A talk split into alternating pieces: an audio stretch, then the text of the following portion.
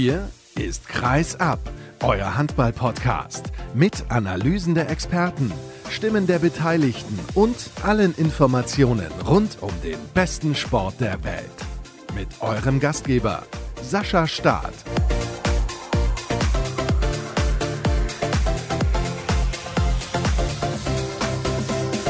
Ich weiß gar nicht, wo ich anfangen soll. Es war mal wieder so unendlich viel los im Handball.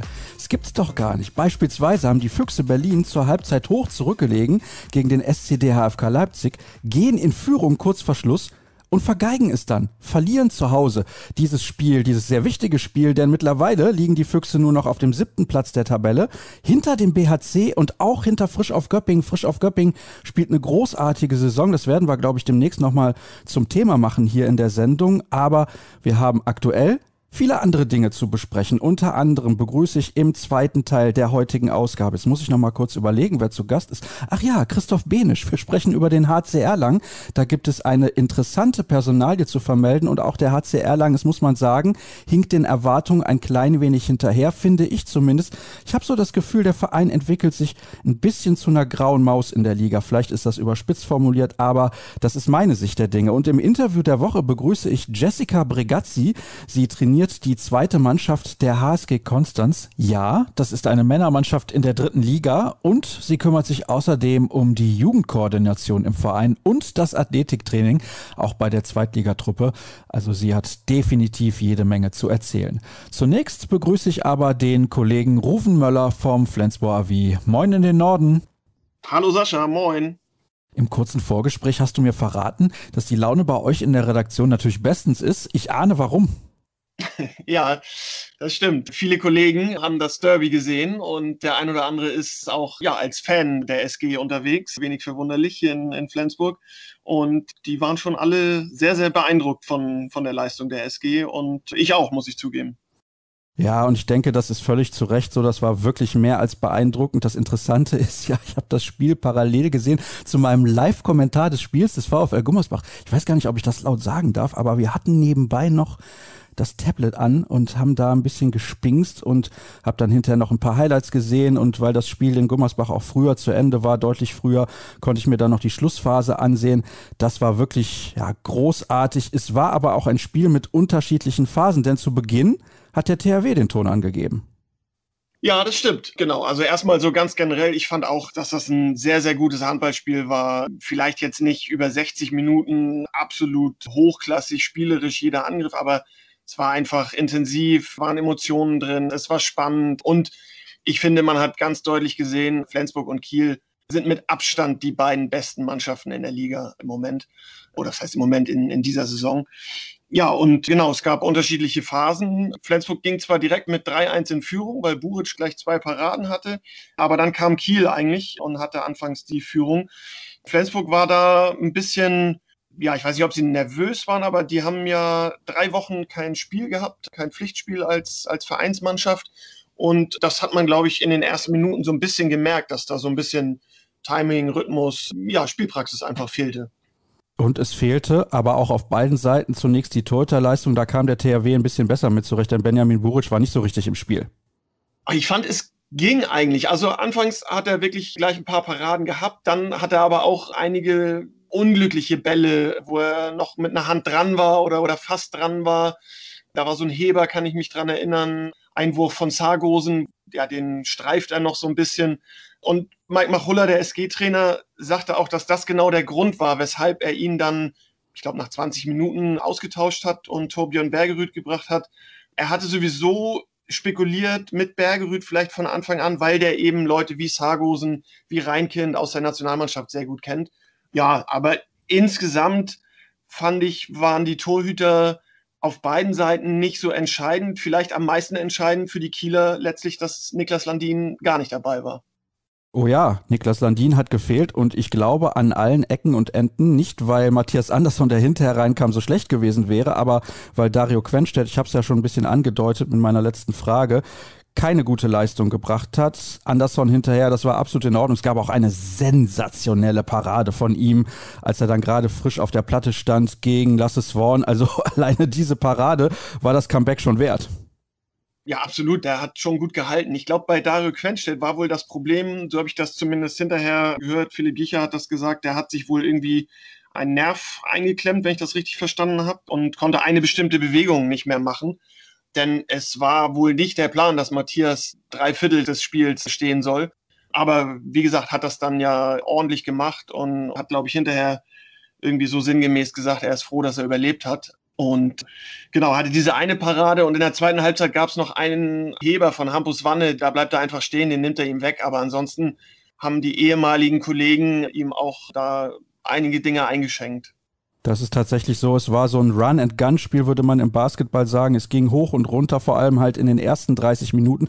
17 zu 15 stand es zur Pause. Warum hat die SG deiner Meinung nach die Partie in der ersten Halbzeit dann schon gedreht? Weil sie mit Jim Gottfriedson einfach einen unglaublich intelligenten, spielstarken Regisseur hat, was die Offensive angeht. Gestern dann auch, also er hat 60 Minuten gespielt, sprich auch in der Abwehr, weil ja einfach auch kaum Alternativen da waren. Und apropos Abwehr, da hat Flensburg auch wirklich eine, ja, eine sehr, sehr, sehr bewegliche, gute Deckung hingestellt. Alexander Pettersson kam irgendwann rein, als Magnus Röth mal wieder einen Kopftreffer abbekommen hatte. Und ja, mit Patterson, da bringt man dann auch einfach viel Routine, gerade in der Abwehr, auch wenn der vorher lange verletzt war und ja erst kurz wieder hier ist in Flensburg. Aber da passt da einfach viel zusammen. So der ganze taktische Plan, die ganzen Überlegungen, die sich Mike Machulla vorher gemacht hatte, die sind halt auch wirklich, ja, fast zu 100 Prozent, glaube ich, kann man sagen, aufgegangen gerade auch zu Beginn des zweiten Durchgangs, als der THW dann für drei Treffer satte elf Minuten gebraucht hat. Ich glaube, das war so die spielentscheidende Phase. Ja, bestimmt. Und man darf dann ja auch nicht vergessen, dass Henrik Pekeler hat sich verletzt, glaube ich, gleich im ersten Angriff, zweite Halbzeit. Dann kommt Pavel Horak für ihn rein, verletzt sich dann auch wenig später. Also es war ja nicht so, dass, dass die Kieler da mit der kompletten Truppe das Spiel dann beendet haben. Also denen fehlten auch der ein oder andere. Aber ich fand einfach, Flensburg war insgesamt dann doch diesen Tick, der dann am Ende drei Tore ausgemacht hat, besser. Und das war ein, ein verdienter Sieg für Flensburg. Das denke ich auch, was sie sehr gut gemacht haben dann in der Schlussphase war die Lösung gegen die 3-2-1-Deckung zu finden. Dufniak vorne auf der Spitze, der fängt normalerweise einige Bälle ab, weil er das natürlich so herausragend gut macht. Aber Gottfriedson, Pettersson und Sögert, die haben halt einfach immer den Pass so getimt, dass Dufniak nicht rankam. Ja, das stimmt, absolut. Also das haben sie sehr gut gemacht. Und nochmal, also Gottfriedson, ich wüsste im Moment keinen Spielmacher in der Liga oder vielleicht auch im Welthandball, der cleverer unterwegs ist als Gottfriedsson. Manchmal, also er steht da ja auch wirklich in der Mitte und das sieht dann so für ein paar Sekunden nach Altherren Fußball aus irgendwie, aber dann zieht er plötzlich blitzschnell an und hat sich das ja vorher dann auch alles überlegt, was er dann in der nächsten Situation machen möchte. Und ja, dann das Zusammenspiel mit Hampus Wanne auf links außen und auch die Pässe an Kreis auf Johannes Goller. Also da steckt schon wahnsinnig viel Qualität drin. Und ja, wie du sagst, da haben sie immer gute Lösungen gefunden am Ende und dadurch dann halt Kiel auch nicht mehr dichter rankommen lassen. Ist Jim Gottfriedson aktuell der MVP der Handball-Bundesliga? Ja, finde ich schon. Also das ist ja immer ein bisschen schwierig, vielleicht also ein Torwart, ein Abwehrspezialist oder dann ein Offensivstrategen wie Gottfriedson zu vergleichen. Aber ich finde, wir können ja mal den Vergleich mit Zargosen gestern machen, der ja auch ein super Spiel gemacht hat. Ich glaube, mit neun Toren bester Torschütze bei Kiel war.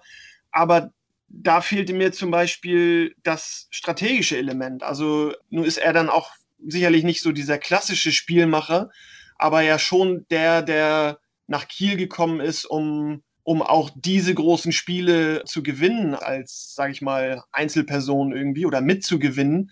Und da finde ich, war Gottfriedsson gestern halt besser. Bezeichnend irgendwie so eine Szene kurz vor Schluss, als die beiden im direkten Duell aufeinandertreffen und so ein bisschen die Füße verhakeln sich, gehen zu Boden. Zagosen fängt an, in Richtung Gottfriedsson so ein bisschen zu palavern Gottfriedsson beachtet ihn gar nicht, steht auf und spielt einen Wahnsinns-No-Look-Pass an Goller, der frei am Kreis steht. Goller macht das Tor und Flensburg ist wieder drei vor, glaube ich, in der Szene.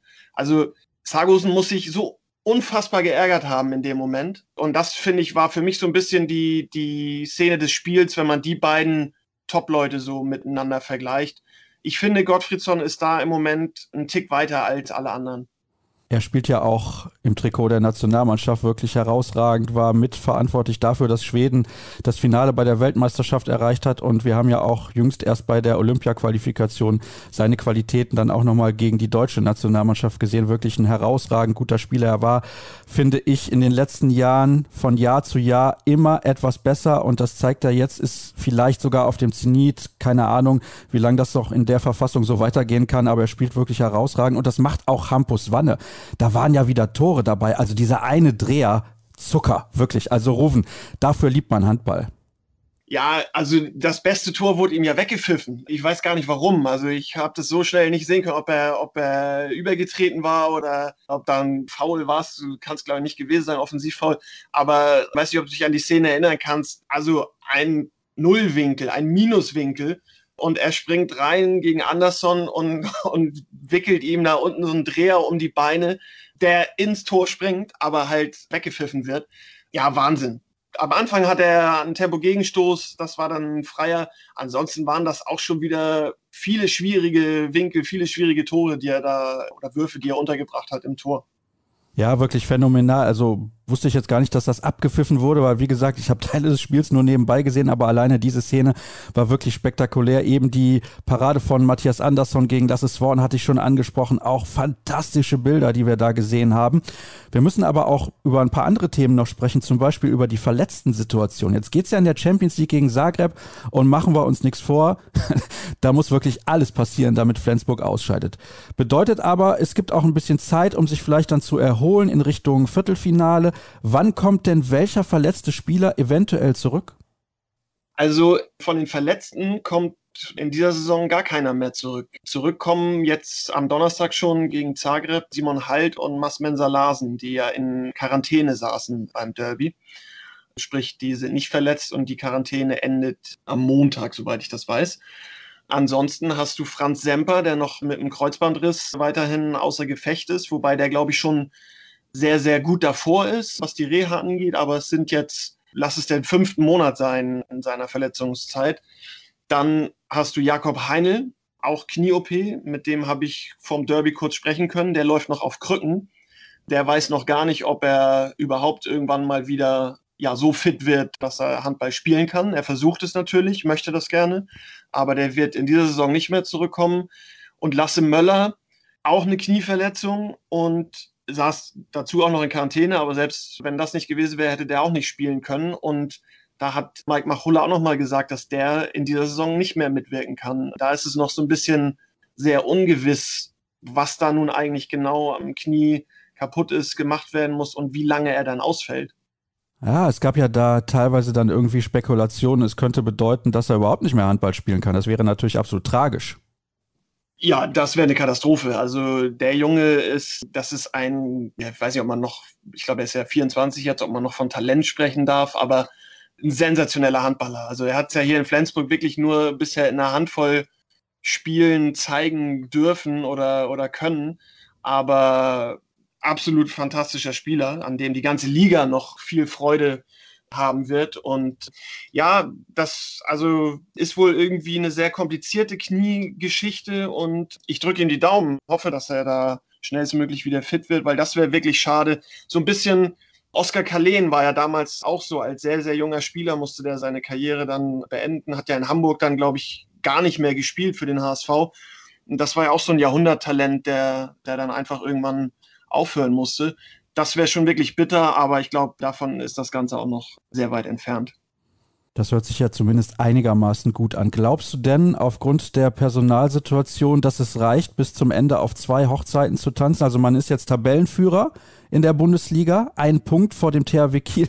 Aber, das muss man sich mal vorstellen, wir haben jetzt Ende März und sowohl die SG als auch der THW haben erst die Hälfte aller Ligaspiele absolviert. Das ist eigentlich Wahnsinn. Ja, das stimmt, das ist Wahnsinn. Wobei man das, glaube ich, gar nicht an diesem Ende März festmachen darf. Die Saison hat ja ein bisschen später angefangen und ist verlängert bis Ende Juni, aber trotzdem, also gefühlt, ja, läuft die Saison schon ewig und man könnte sagen, man ist auf der Zielgeraden irgendwie. Flensburg das Rückspiel gegen Kiel gewonnen. Das ist in anderen Jahren dann vielleicht die Vorentscheidung gewesen. Ja, und jetzt kommen noch 19 Spiele. Flensburg muss noch zweimal gegen Magdeburg, zweimal gegen Melsung Keine Ahnung, was die sonst noch alles auf dem, auf dem Programm haben. Also ja, da ist noch lange nichts entschieden. Und die Frage ist natürlich gut, die du stellst, mit reicht das für Champions League und für die Bundesliga? Also Flensburg hat so viele Ausfälle in dieser Saison gehabt und immer wieder und es wurden immer mehr. Und Mike Machulla hat auch irgendwann mal gesagt, irgendwann ist mal eine Grenze erreicht. Und ich habe ihn gestern gefragt, wann diese Grenze denn kommen soll. Weil selbst mit fünf fehlenden Stammspielern gegen Kiel war sie ja anscheinend immer noch nicht da. Also ich ich glaube, man muss Flensburg alles zutrauen, dass sie da in beiden Wettbewerben auch bis zum Ende durchziehen. Aber klar, unter normalen Umständen und normalen Gesichtspunkten kann man sich fast nicht vorstellen, dass, dass das jetzt nochmal drei, vier weitere Monate irgendwie reichen wird. Ich bin mir allerdings relativ sicher, dass sie sich fürs Final Four in der Champions League qualifizieren. Sie spielen ja jetzt, wie gesagt, gegen Zagreb und das ist die erste Mannschaft, Björn Parzen hatte es letzte Woche gesagt, in der Historie des aktuellen Formats, die ohne Punkte aus der Gruppenphase gegangen ist. Und da ist die SG ja haushoher Favorit. Aber danach wartet der Sieger aus Aalborg gegen Porto. Da muss man eigentlich auch weiterkommen. Also der Weg zum Final Four nach Köln ist für die SG eigentlich geebnet. Ja, genau. Also zumindest sieht er auf dem Papier vielleicht leichter aus, als er das in den letzten Jahren war, wo Flensburg dann ja doch in der Gruppenphase immer eher, sagen wir, Platz vier bis sechs belegt hat und dann immer so Kaliber, Weschbrem, Kielce im Viertelfinale hatte. Ja, Zagreb finde ich auch, braucht man nicht drüber reden. Da gerade über zwei Spiele gesehen, da ist Flensburg haushoher Favorit und wird sich auch durchsetzen. Porto oder Aalborg muss man abwarten. Mein Tipp ist Porto. Ja, unangenehmer Gegner. Also da kannst du, glaube ich, nicht davon ausgehen, dass du einfach weiterkommst. Wir wissen, glaube ich, alle, wie, wie sehr zum Guten der portugiesische Handball sich, sich entwickelt hat. Aber klar, also die Chance ist natürlich groß, vielleicht mal wieder in Köln dabei zu sein. Und der THW ist ja nun auch Favorit gegen Saget, aber das ist ein unangenehmer Gegner, haben wir letzte Woche auch drüber gesprochen und danach könnte es zu einem Duell mit Paris Saint-Germain kommen. Sie sind definitiv auch ein unangenehmer Gegner. Also da stehen die Chancen auf jeden Fall besser für die SG Flensburg-Handewitt. Falls man da von einem Fernduell mit dem THW sprechen möchte, ist ja ein anderer Wettbewerb, aber in der Bundesliga sieht es nun auch gut aus. 34 zu 4 Punkte, 33 zu 5 sind es beim THW und dahinter dann der SC Magdeburg. Die Rhein-Neckar-Löwen haben knapp gewonnen gegen GWD Minden, dahinter dann dann Göppingen auf Platz 5, setzen sich so ein bisschen ab von den anderen Mannschaften dahinter. Der BHC und die Füchse auf Platz 6 und 7 und Leipzig festigt Platz 8 nach diesem Sieg gestern in Berlin. Also wir zeichnen am Sonntag auf. Das zur Erklärung. Vielen Dank, Ruven was das angeht. Wir haben jetzt gesprochen sehr ausführlich über das Duell zwischen Flensburg und Kiel und noch ein paar Randnotizen und es gibt die erste kurze Pause heute. Gleich sind wir zurück.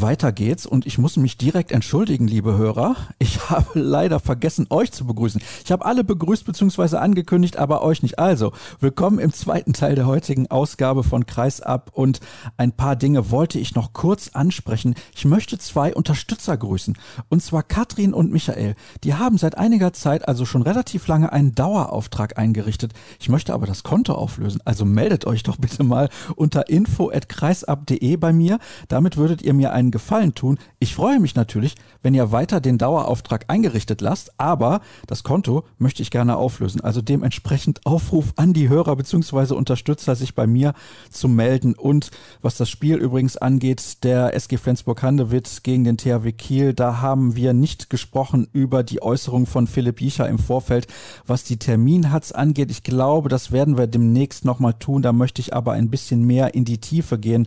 Mal gucken, welche Lösung wir da finden. Ich habe auch Göran Sögert gesagt. Eigentlich heißt er Johannessen, aber manchmal heißt er auch Sögert. Das steht zumindest in der Champions League auf seinem Trikot. Da gab es immer wieder Diskussionen drüber.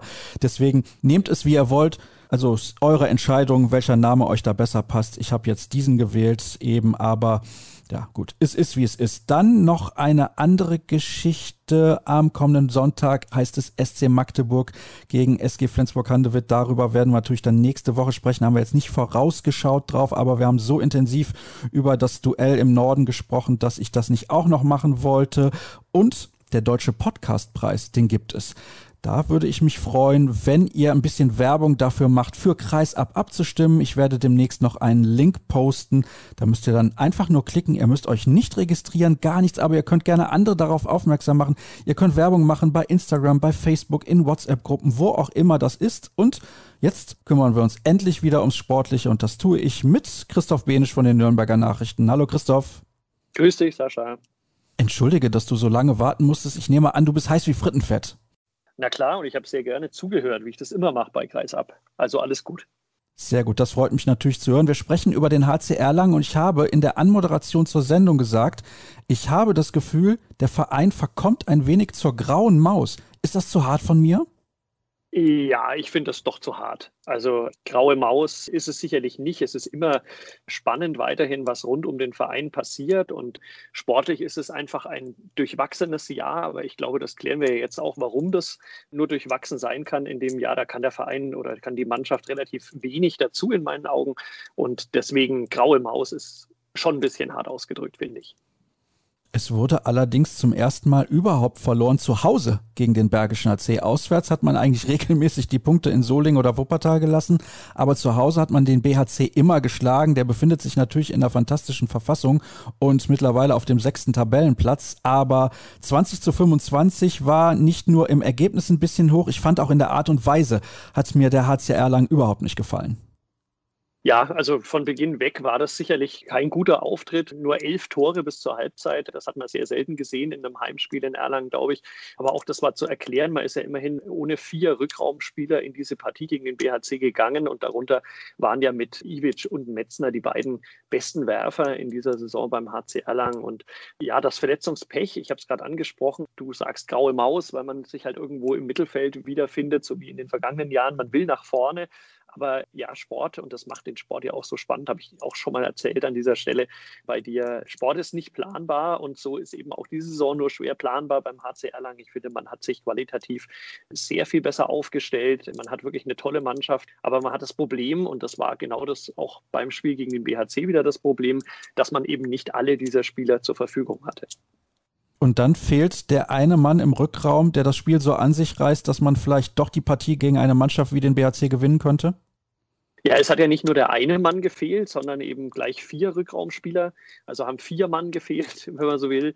Es war auch kein guter Tag von Clement Verlien, den ich ja wirklich für einen der besten Torhüter der Liga halte mittlerweile. Wir haben uns vor der Saison darüber unterhalten und da habe ich ja schon so ein bisschen in die Glaskugel geguckt und ich finde, das hat sich tatsächlich bestätigt, mein Eindruck von damals oder meine Voraussicht. Und er hat gestern keinen guten Tag gehabt. Er hat, glaube ich, nur drei Bälle gehalten in der ersten Hälfte. Martin Ziemer hat es dann deutlich besser gemacht, aber dann war natürlich die Partie schon fast weg. Aber gegen Ende dann immerhin, ja, Michael Haas hat auf die jungen Wilden gesetzt und auch die haben ihn nicht enttäuscht, fand ich. Kämpferisch war die Partie völlig okay vom HCR lang. Aber eben die Qualität, da hat man dann doch einen Unterschied gemerkt auf diesem hohen Niveau. Du hast es angesprochen, der BHC spielt eine tolle Runde und dafür war es dann eben einfach auch zu wenig. Ja, also gerade Mitte der zweiten Halbzeit, da gab es ja so eine Phase, da hatte man den Eindruck, der HCR Lang würde sich komplett hängen lassen. Dann hat Michael Haas aber nochmal eine Auszeit genommen und eben diese jungen Spieler auf die Platte geschickt und du hast es gesagt, dann lief es auch deutlich besser und es hielt sich dann am Ende einigermaßen in Grenzen. Du hast jetzt diese Rückraumspieler angesprochen, Schime Ivic und Antonio Metzner. Wie sieht's eigentlich aus mit Steffen Feeth? Das ist ja so ein Phänomen. Wir wissen, was er eigentlich kann, aber seitdem er damals die HSG Wetzlar verlassen hat vor einigen Jahren, ist dann erst zu den Füchsen gegangen und dann zu den Rhein-Neckar-Löwen, hat er sich nie wieder auf diesem Niveau präsentiert. Ja, es zieht sich leider weiter. So ein bisschen das Verletzungspech des HC Erlangen, das hat sich auch auf Steffen Feld fokussiert. Er war in dieser Saison eigentlich nie wirklich fit, wenn ich mich so zurückerinnere. Also nie bei 100 Prozent. Er hat dann manchmal angeschlagen gespielt. Das ist natürlich auch immer was, was das Bild ein bisschen verrückt, wenn man nicht bei 100 Prozent ist und sich trotzdem in den Dienst der Mannschaft stellt. Davon kann Nikolai Link zum Beispiel auch ein gutes Lied singen. Der ist da immer wieder gut dafür. Aber ich finde, das zeigt einen guten Charakter und einen guten Charakter hat Steffen Feld definitiv. Aber natürlich natürlich ganz klar bleibt er unter den Erwartungen, die man an ihn hatte. Man hat ihn ja gefeiert als einen, vielleicht sogar den besten Neuzugang, den der HC Erlangen sich bisher leisten konnte. Und er kam ja auch mit großen Vorschusslorbeeren des Europameisters und dergleichen und sollte natürlich die Mannschaft auf ein ganz anderes Niveau heben. Das konnte er jetzt leider in dieser Saison wirklich nahezu noch gar nicht zeigen. Er hat es in Ansätzen, finde ich, gezeigt. Aber wenn man in eine neue Mannschaft kommt, und du hast es angesprochen, wenn das Selbstbewusstsein aus den vergangenen Jahren ein bisschen davon geflattert war, dann muss man sich das erst wiederholen. Und das kann man sich natürlich nur mit Vertrauen des Trainers. Ich denke, dieses Vertrauen hat Steffen Feld, weil Michael Haas weiß, was er drauf hat. Aber natürlich das andere, das noch wichtigere, Vertrauen in sich selber. Das kann man sich nur im Spiel holen und das kann man sich nur durch eine gewisse Konstanz in den Leistungen und in den Einsätzen holen. Und diesen Rhythmus hat natürlich Steffen sich aufgrund von unterschiedlichsten Verletzungen, vor allen Dingen immer wieder muskuläre Probleme, leider noch nicht holen können. Aber ich habe mit Michael Haas auch über diese Personalie geredet und auch er schenkt Steffen Feld noch nicht weg. Also ganz im Gegenteil, er sagte, der wird noch zeigen, was er drauf hat und darauf hoffen natürlich alle in Erlangen. Die Halle in Erlangen, beziehungsweise in Nürnberg steht sie ja, die ist keine Halle für Handball. Und das ist auch so ein bisschen Grund, warum ich das Gefühl habe, der Funke kann da nur sehr schwer überspringen. Natürlich sind jetzt momentan keine Zuschauer mit dabei, aber irgendwie passt das zu dem, was ich ja eingangs gesagt hatte. Graue Maus. Sportlich stagniert man irgendwie ein klein wenig. Jetzt hast du ein paar Gründe dafür genannt, aber die ganze Gemengelage, hm, ich bin da ein bisschen kritischer als du, aber du bist natürlich näher dran. Ja, also das sehe ich ganz anders, muss ich ganz ehrlich sagen. Die Halle, darüber regen sich ja auch schon die Eishockeyspieler seit vielen Jahren auf, ist sicherlich glaube ich mal, für kaum eine Sportart wirklich gut geeignet. Da haben wir beide uns ja auch schon mal drüber unterhalten in aller Ausführlichkeit, dass sie gewisse bauliche Mängel hat. Aber unterm Strich trotzdem kommt eine gute Stimmung auf beim Handball immer wieder, muss man ganz ehrlich sagen. Da hat auch der HC Erlangen einiges dafür getan. Es passen sehr, sehr viele Zuschauer in die Halle. Natürlich sind die jetzt bei der Handball-Bundesliga, bei den Heimspielen des HC Erlangen nur gegen die großen Gegner dann auch wirklich ausverkauft. Ich erinnere mich, wenn Kiel kommt oder dann zur Black Night regelmäßig kurz vor Weihnachten oder um Weihnachten rum da kommt wirklich beeindruckend große Stimmung dann auf. Aber auch sonst ist die Stimmung immer wirklich gut. Ich weiß nicht, bei welchen Partien du warst, dass du einen anderen Eindruck hattest, aber es gibt Möglichkeiten, auch baulich. Da war der HC Erlangen immer sehr clever, dann auch mit Vorhängen hinter dem Tor zu arbeiten, um quasi den Fokus, diese Enge ein bisschen herzustellen, diese weitläufigen Kurven hinter den Toren, die natürlich weiter weg sind und nicht wirklich so gute Spielatmosphäre für das Publikum immer ermöglichen, aber das sozusagen die wegzunehmen und nur auf die Gegengerade und die Haupttribüne zu fokussieren. Und wenn die dann voll sind, und die sind es beim nahezu jedem Spiel, dann kommt schon eine gute Stimmung auf. Und ich, ich finde, der HC Erlangen hat wirklich Pech, wahnsinniges Verletzungspech gehabt in dieser Saison und auch schon in den vergangenen Jahren war immer wieder nicht unbedingt Glück dabei beim ganzen Saisonverlauf. Deswegen war meistens mehr drin, als man letztlich geholt hat. Da gebe ich dir durchaus recht. Und man will ja auch, man kündigt ja auch an, dass man diesen Schritt nach oben, weiter nach oben zu klettern, unbedingt machen will. Ich finde, es gibt tatsächlich eine kontinuierliche Entwicklung dieser Mannschaft. Wenn man jetzt auch zum Beispiel Sebastian Firnhaber anguckt, der kam als Ersatzmann aus Kiel und hat sich, finde ich, ganz hervorragend entwickelt, zählt für mich zu den ganz großen Gewinnern in dieser Saison beim HC Erlangen, war ja auch bei der Nationalmannschaft mit dabei, bei einem internationalen großen Turnier, hat sich da einen Traum erfüllt. Also wenn man das an ihm festmacht, dann sieht man schon, dass man da auf einem guten Weg ist und auch die Einkaufsqualität, die Einkaufsstruktur beim HC Erlangen passt. Es fehlt nur in meinen Augen ganz klar an einer Position. Man hat sich auf den Torhütern stark verbessert. Man hat die Abwehr wirklich fest betoniert sozusagen. Michael Haas setzt auch auf diese aggressive 6-0, in der er ja bis zum vergangenen Jahr noch selber mit angerührt hat, den Beton. Und man hat jetzt einen starken Kreisläufer mit Peter Överby, dem Vize-Weltmeister oder jetzt nicht mehr Vize-Weltmeister, aber er hat ja immerhin zweimal den zweiten Platz bei Weltmeisterschaften belegt mit Norwegen. Und dann jetzt vor allen Dingen mit der starken Entwicklung von Firnhaber. Bei mir fehlt in meinen Augen ganz klar nur noch der starke Spielmacher, um sozusagen diese, ja, sag mal, die Kette abzuschließen in der Zentrale. Und dann glaube ich, kann der HC Erlangen, könnte er auch mit einer Verstärkung auf der Position noch deutlich weiter nach oben gucken. Und dieses ja, ich sag mal, was du über ihn sagst, diese graue Maus, dieses Kostüm dann endgültig ablegen. Du wirst dich jetzt wundern, lieber Christoph, bei welchem Spiel ich unter anderem mal in der Halle gewesen bin. Und zwar müsste das im ersten oder zweiten Erstligajahr gewesen sein, als man zu Hause die Rhein-Neckar-Löwen mit 24, 23, wenn ich mich recht entsinne, geschlagen hat. Und du schüttelst wahrscheinlich gerade den Kopf in, in Franken, ne? Nee, ich freue mich drüber, dass du bei diesem legendären Spiel dabei gewesen bist da war natürlich die Stimmung auch entsprechend. Also ich verstehe schon, was du mir sagen willst, aber irgendwie, also ja, das ist so meine Sicht aus der Distanz. Ich finde, dem HCR lang fehlt es noch ein bisschen und die Gefahr könnte bestehen, wenn man jetzt nicht nah dran ist und auch den HCR lang regelmäßig verfolgt, dass man denkt, vielleicht eine graue Maus, weil eben immer ein kleiner Tacken fehlt. Aber das ist nur meine Meinung und Bevor wir jetzt weiter da in die Tiefe gehen, würde ich gerne das Thema nochmal wechseln. Du hast jetzt ja Michael Haas angesprochen, wie er Handball spielen lässt. Es fehlt vielleicht ein Spielmacher, sagst du, der eine etwas höhere Qualität hat. Es fehlt aber vielleicht auch noch ein bisschen was in der Vereinsstruktur. Man hört und munkelt, es könnte jemand dazustoßen und der ist relativ prominent.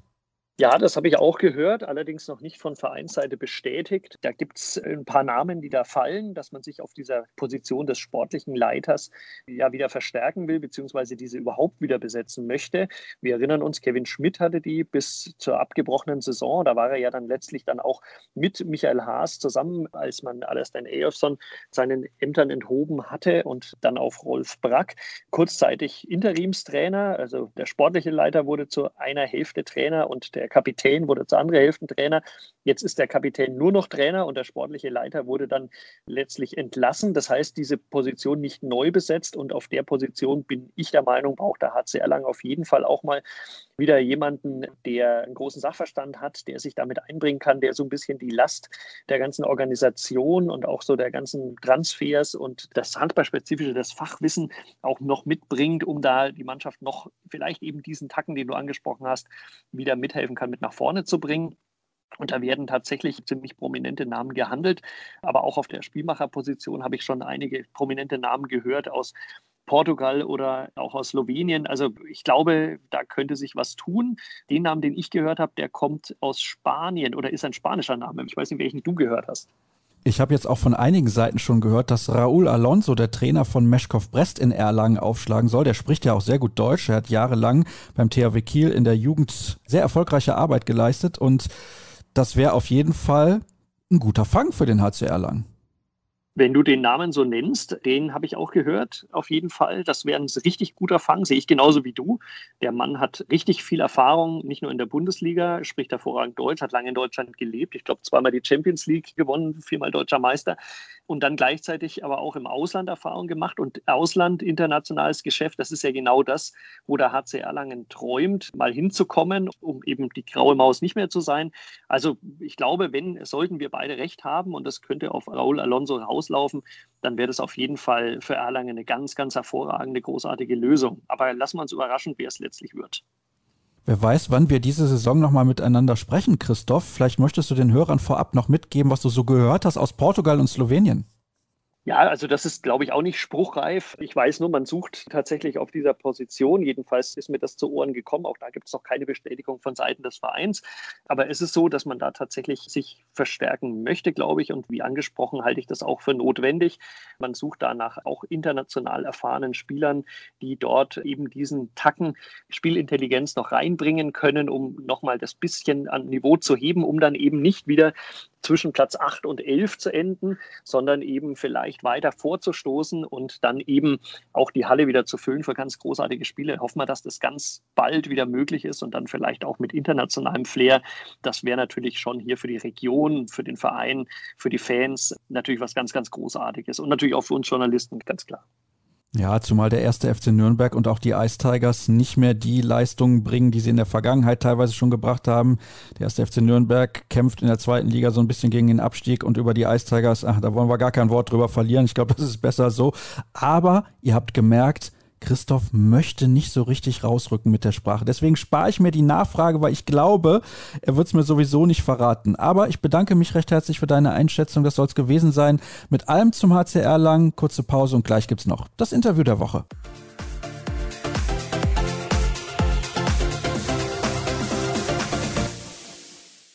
Wir kommen abschließend wie immer traditionell hier bei Kreisab zum Interview der Woche und dieses Mal beschäftigen wir uns unter anderem mit Athletik, aber es ist insgesamt sehr, sehr interessant, glaube ich, denn mein Gast, ja, sie ist im Männerbereich tätig und Ihr merkt es natürlich an meiner Formulierung, ist eine Frau. Ich begrüße recht herzlich Jessica Bregazzi. Hallo Jess.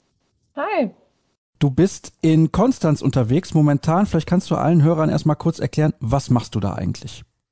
Ja, ich bin in Konstanz bei der HSG festangestellt. Ich arbeite hier einmal als Athletiktrainerin mit der ersten Mannschaft, also in der zweiten Bundesliga, bin die Cheftrainerin U23, also in der dritten Liga und dann noch Jugendkoordinatorin von den Leistungsteams, also A1, B1, C1. Alles klar. Also sehr, sehr viel, was du zu tun hast und damit kann man auch leben, wie man merkt. Also es ist nicht so, dass du den ganzen Tag irgendwie nichts zu tun hättest und würdest auf der faulen Haut liegen. Ganz im Gegenteil. Ja, so ist es. Ganz im Gegenteil. Also ich habe morgens die Früheinheiten mit der ersten mindestens zweimal die Woche und dann über den Tag hinweg fällt dann doch immer irgendwie viel an. Sei es Schreibkram, E-Mails, telefonieren, gucken, wie es den Jungs so geht. Gerade jetzt findet natürlich auch viel online statt. Und dann abends bin ich dann auch wieder in der Halle. Bei der ersten mache ich die Erwärmung und das Cooldown. Und sonst stand ich natürlich mit der U23 auch noch in der Halle, einmal die Woche auch mit der Jugend, mit dem Athletik. Und das fällt aktuell natürlich weg, aber dementsprechend dann viel online. Das wollte ich nämlich gerade fragen. Wie gestaltet sich das derzeit mit den Jungs? Ja, also mit der ersten sind wir ganz normal dabei. Wir sind ja alle durchgängig getestet. Das heißt, da findet das Training ganz normal statt. Mit der U23 ist es so, dass wir aktuell nicht trainieren. Wir machen alles online. Wir haben das jetzt viel mit Challenges gemacht, mit der A-Jugend zum Beispiel mal, wer mehr Kilometer läuft, wer mehr Wiederholungen schafft, solche Sachen. Da ging es um Grillfest im Sommer. Versuchen die Jungs so ein bisschen zu motivieren, rufen da auch zwischendurch mal an, wie es so geht, was sie so brauchen, kriegen Kraftpläne von uns. Aber viel mehr ist aktuell leider nicht möglich. Merkst du gerade bei denen, dass sie den Handball sehr vermissen, dass sie auch das soziale Miteinander vermissen? Ja, die Jungs haben auf jeden Fall sehr oft gesagt, dass sie wieder Lust haben zu trainieren. Das verstehen wir natürlich auch, das geht uns nicht anders. Der Vorteil hier ist, dass die Jungs doch noch viel miteinander zu tun haben, weil sie viel zusammenwohnen, zum Beispiel in WGs oder auch gemeinsam studieren, auch wenn das aktuell auch nicht so viel stattfindet. Das heißt, sie haben zum Glück immer noch die sozialen Kontakte untereinander so ein bisschen. Und wir versuchen es dann eben auch über Skype-Sessions und sowas ein bisschen dabei zu behalten. Natürlich schwierig. Für dich ist das ja besonders ärgerlich, denn klar, du bist schon 2019 zur HSG Konstanz gegangen, hast aber da nur in Anführungsstrichen mit der ersten Mannschaft gearbeitet und dann solltest du die zweite Mannschaft übernehmen. Die ist ja in die dritte Liga aufgestiegen vor dieser Saison. Also das ist natürlich dann auch eine besondere Situation, wenn man als Frau, du bist erst 26 Jahre alt, nochmal dazu erwähnt, dann in der dritten Liga eine Männermannschaft trainieren kann. Ich weiß nicht, ob es das vorher überhaupt schon mal gegeben hat. Das wäre ja dann so eine Art Novum.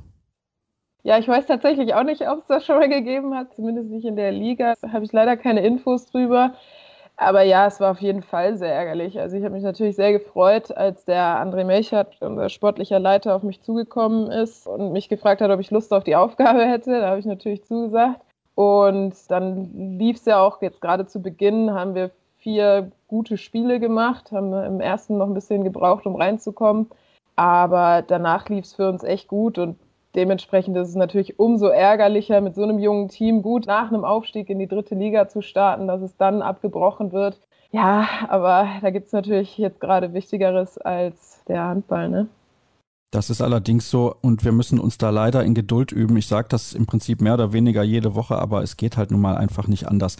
Trotzdem würde ich gerne von dir wissen, auch wenn es nur ein paar Spiele gewesen sind, als du dann das Amt übernommen hast und das auch feststand, wie war die Reaktion der Jungs? Weil die haben natürlich auch noch nicht mit so einer jungen Trainerin vorher zusammengearbeitet. Hattest du das Gefühl, sie akzeptieren dich sofort und sie respektieren dich auch? Weil ich glaube, das ist ein wichtiger Punkt und das geht mir auch gar nicht ums Geschlecht, sondern wir haben ja dann auch den Fall mit Jaron Sievert in der ersten Liga bei den Füchsen Berlin. Vorher war er mit 24 Trainer von Tusem Essen.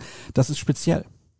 Ja, das auf jeden Fall. Die Jungs kannten mich natürlich auch schon mit meiner Arbeit mit der ersten und als Jugendkoordinatorin. Das war auf jeden Fall ein Vorteil.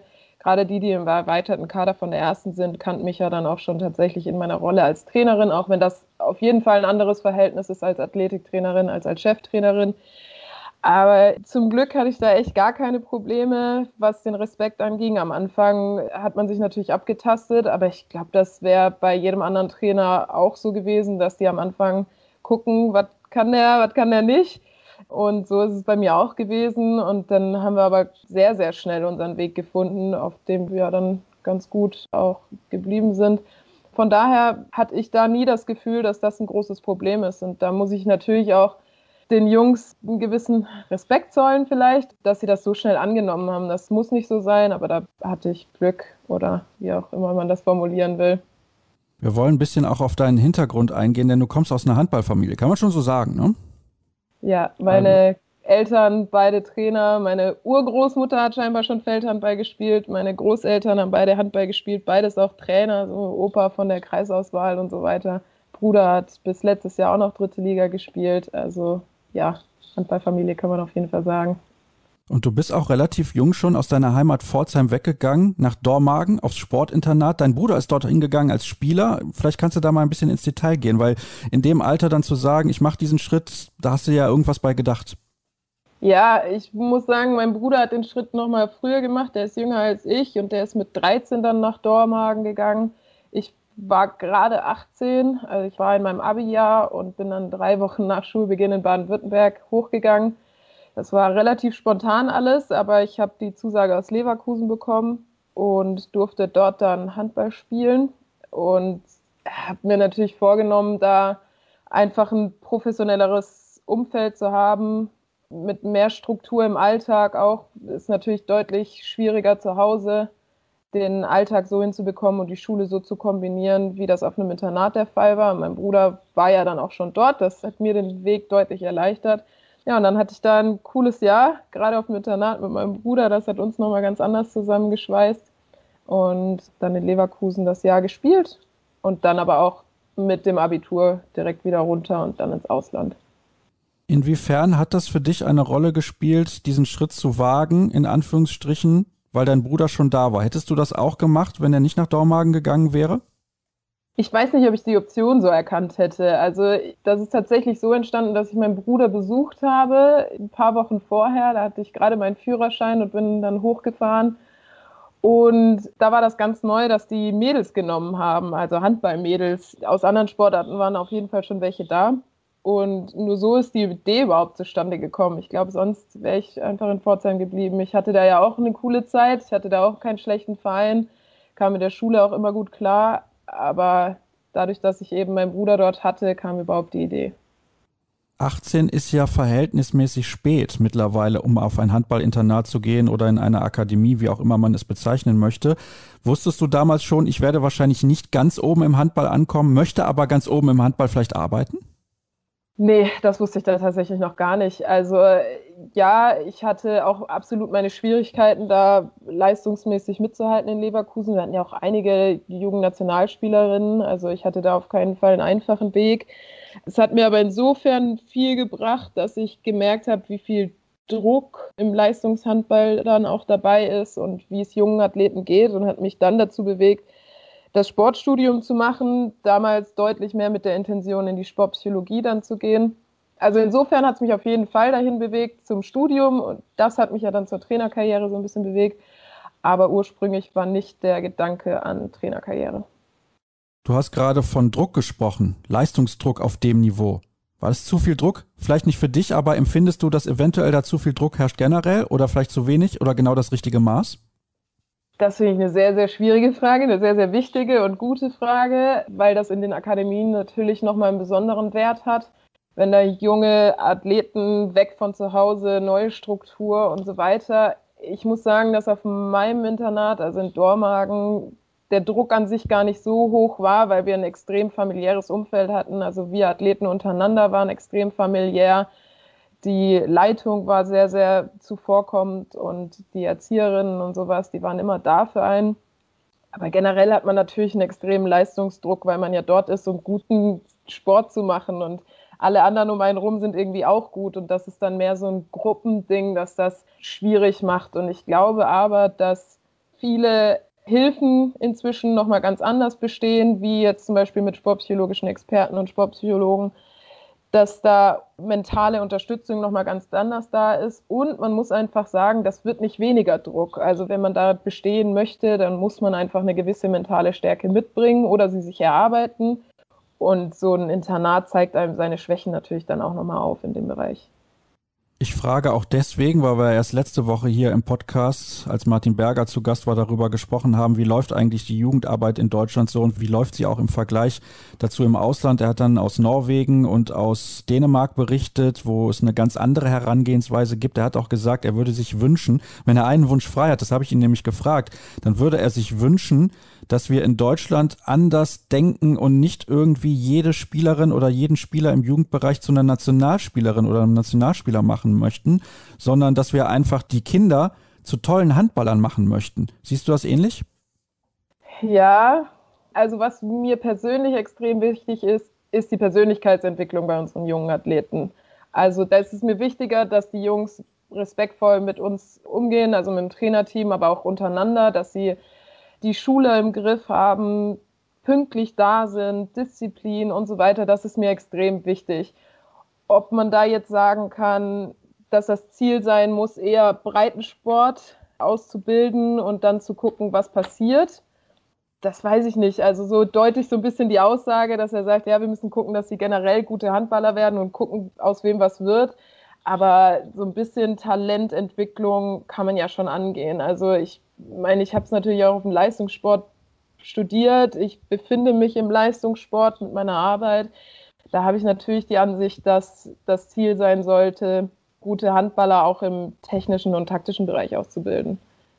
Ja, ich glaube nicht, dass er das groß anders sieht, aber ihm ging es darum, dass halt in Skandinavien der Weg ein bisschen anders ist und man da vor allem Wert darauf legt, dass es gute Handballer werden. Und wenn es gute Handballer sind, dann wird es am Ende schon genug geben, die gut genug sind für die Nationalmannschaft. Das war, glaube ich, seine Sicht der Dinge.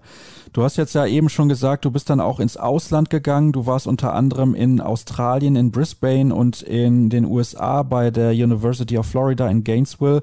Vielleicht kannst du mal ein bisschen erzählen, wie du den Handballsport dort erlebt hast, denn das sind ja nicht gerade zwei Länder, in denen der Handball eine besonders große Rolle spielt. Ja, also in Australien war ich tatsächlich überrascht. Eigentlich bin ich dahin und wollte kein Handball spielen, weil meine Schulter vorher nicht so doll war. Das habe ich genau drei Wochen ausgehalten und war dann wieder im Handballtraining.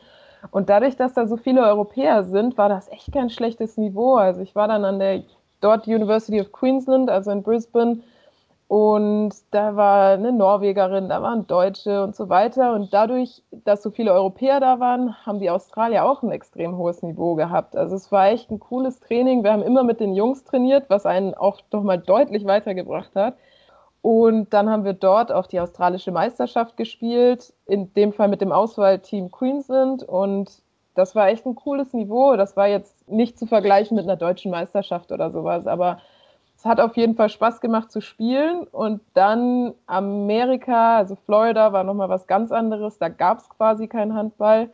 Da gab es dann so eine Gruppe von Internationals. Wir haben uns so ein bisschen zusammengetan und einmal die Woche ein bisschen was gemacht, aber mehr war nicht. Und dann gab es tatsächlich ein Turnier, das freiwillig so stattgefunden hat mit ein paar Teams. Und die Schiedsrichter, das waren zum Beispiel Basketball-Schiedsrichter, die die Regelungen nicht kannten. Das heißt, wir Internationals mussten dann so ein bisschen einspringen und denen nochmal die Regeln erklären. Wir sind dann tatsächlich auch als erstes rausgeflogen, obwohl wir irgendwie drei Drittligaspieler mit dabei hatten, obwohl die anderen Mannschaften keinen einzigen Handballer dabei hatten und Basketballer. Aber das hat mit den Regeln einfach überhaupt nicht funktioniert. Also da hat es nicht so viel Spaß gemacht. Bei rückblickend ist das natürlich eine witzige Sache gewesen. Also sozusagen ein bisschen Entwicklungshilfe, was Handball angeht, in den USA geleistet. In Australien, das haben wir ja hier im Podcast auch schon mehrfach besprochen, sieht es eigentlich gar nicht so schlecht aus für ein Land, was von Rugby und Cricket und so weiter dominiert wird. Aber es gibt da ein paar, ich nenne sie jetzt mal Pioniere, die in den letzten Jahren dafür gesorgt haben, dass auch Handball in Australien zumindest ein bisschen bekannt ist. Du hast jetzt zwei Länder dann bereist beziehungsweise dort gelebt mit Australien und den USA, also insbesondere den USA, die, glaube ich, im Bereich Athletik sehr, sehr weit sind, was den Sport auch angeht. Wir stellen aber fest in Deutschland, und ich komme deswegen darauf zu sprechen, weil du halt eben in der Athletik sehr involviert bist und eben diese Arbeit auch ausübst, dass wir immer mehr machen in Deutschland im Leistungssport. Ich nenne da jetzt mal ein Beispiel. Ich weiß, dass bei der SG Flensburg-Handewitt vor ein paar Jahren, als Lubomir Franis den Verein verlassen hat und dann Mike Machulla als Trainer übernommen hat, man da sehr viel Wert mehr drauf gelegt hat, als das vorher der Fall war. Und man merkt das auch, es gibt zum Beispiel viel weniger Muskelverletzungen bei diesem Verein seitdem da würde ich gerne mit dir auch ein klein wenig ins Detail gehen. Was können wir denn lernen von beispielsweise der Arbeit, die im athletischen Bereich in den USA gemacht wird? Und hinken wir in Deutschland, was das angeht, noch sehr hinterher? Also um das mal vorwegzunehmen, ja, ich glaube, wir hinken sehr, sehr hinterher, besonders in unserer Sportart. Da wird einfach noch nicht lang genug der Fokus auf Athletiktraining und alles, was so dazugehört, gelegt, auch gerade auf wissenschaftlich fundiertes Arbeiten. Da muss oft noch der Cheftrainer das machen oder der Co-Trainer übernimmt das, aber das wirklich ausgebildete Kräfte das machen, das ist noch relativ selten und da sehe ich ein großes Problem und das ist halt in Amerika eine ganz andere Sache. Also ich war dort tatsächlich sechs Wochen im Praktikum mit den College-Athleten vom Baseball- und Softball-Team und die stehen halt um 6 Uhr jeden Tag, nicht ganz, also fast jeden Tag im Kraftraum und ziehen da ihr Training durch, haben pro Team drei Trainer, die ihnen zur Verfügung stehen, in dem schönsten Kraftraum, den ich je gesehen habe, mit allem, was man sich so wünscht. Da laufen übrigens die Footballspieler gerade aus dem Training raus um 6 Uhr morgens, also die haben da schon ihre erste Einheit durch. Und das ist natürlich ein Riesenunterschied zu dem, wie es hier läuft. Ich habe hier natürlich auch nicht die Möglichkeit, weil das nicht so angegliedert ist an die Schule, wie das dort der Fall ist. Also um jetzt mal vom strukturellen auszugehen, fällt es mir natürlich mit den jungen Athleten deutlich schwieriger, das Athletiktraining so zu strukturieren, dass sie wirklich genug bekommen. Ich glaube, dass wir da auf einem guten Weg sind in Deutschland und im Handball, dass das deutlich, deutlich höhere Gewichtung bekommt und dass da mehr Wert drauf gelegt wird, dass auch wirklich ausgebildete Kräfte angestellt werden. Es ist ja so, dass du jetzt in Deutschland auch schon ein bisschen was gesehen hast. Du hast beim einen oder anderen Verein mal reingeschaut und du hast ja auch beim einen oder anderen Verein mal gespielt, der teilweise dann auch auf einem höheren Level aktiv war. Also aktiv ist immer noch natürlich mit Bayer Leverkusen im weiblichen Bereich. Die spielen seit vielen, vielen Jahren, also eigentlich immer schon, seit ich denken kann, in der ersten Frauenbundesliga. Aber Gibt es denn Vereine, wo du sagst, die sind ausreichend gut aufgestellt im athletischen Bereich? Da ist kaum noch Luft nach oben. Ist dir das mal irgendwie über den Weg gelaufen, sozusagen in Deutschland? Ja, ich glaube, die, die, die großen Vereine, wenn man sie jetzt mal als groß bezeichnen will, also die großen haben wir jetzt zum Beispiel Rhein-Neckar-Löwen oder sowas, ne? die haben natürlich eine vorbildliche Arbeit in dem Bereich. Da hängen die kleineren Vereine nochmal einen guten Schritt hinterher. Aber dass es wirklich keine Luft nach oben gibt, das weiß ich nicht. Also ich war ja, das ist natürlich jetzt auch schon eine Weile her, vor sechs Jahren in Kiel. Da gab es auf jeden Fall schon Athletiktraining und das war auch schon relativ gut ausgebaut. Die arbeiten dort ja auch nochmal mit einem Studio zusammen, die extrem gute Arbeit machen. Aber ob es von der Menge her nicht mehr gibt, das weiß ich nicht. Aber ich glaube, das ist auch ein Problem in unserer Struktur im Handball, dass wir einfach noch nicht den Fokus drauf legen, von Anfang an extrem hohe Wertigkeit im Athletiktraining zu haben. Wenn man das schon in der ED-Jugend anfängt, und das heißt nicht, dass die da Langhanteln rumschmeißen müssen, sondern das heißt einfach, dass die schon Grundübungen lernen, sodass man dann in der C-Jugend eben, da kann man auch schon mit einer Langhantel trainieren. Das passiert auch in Amerika schon. Aber das wird hier noch nicht passieren, weil einfach die Grundlage dafür nicht gelegt ist. Und ich glaube, wenn wir da hinkommen, dann haben wir irgendwann die Option, dass da nicht mehr viel Luft nach oben gibt. Aber bis wir da ankommen, ich meine, die Wissenschaft, die ist auch jeden Tag auf einem neuen Stand, von daher weiß ich nicht, ob man da jemals hinkommt. Dabei ist es besonders wichtig, weil man damit, das habe ich ja eben angedeutet, auch viele Verletzungen verhindern kann, wenn man präventiv arbeitet, gerade im athletischen Bereich. Absolut. Also zum Athletiktraining gehört ja nicht nur das Krafttraining an sich, was ja schon extrem wichtig ist für die Muskulatur. Ich meine, wir haben in unserer Sportart einen hohen Impact, einen unberechenbaren Impact, indem wir Körperkontakt haben, Körperkontakt von vorne, von der Seite in der Luft. Und dadurch haben wir immer wieder unkontrollierte Bewegungen und das können nur unsere Muskeln zusammenhalten. Das heißt, das ist natürlich schon mal ein extrem wichtiger Faktor, aber dazu gehört auch noch Mobi-Übungen, also hier Sprunggelenksmobi und so weiter, Stabilisationsübungen. Gerade unsere Schultern müssen ja sehr, sehr leiden. Wir haben auch immer wieder Patellasehnenprobleme und das sind alles Sachen, die können wir über Athletiktraining einfach viel, viel besser steuern. Und wir können sie nicht 100% kontrollieren, da werden wir nie hinkommen, weil wir einfach unkontrollierte Bewegungen drin haben. Aber wir können auf jeden Fall den Körper so weit bringen, dass er deutlich besser damit umgehen kann.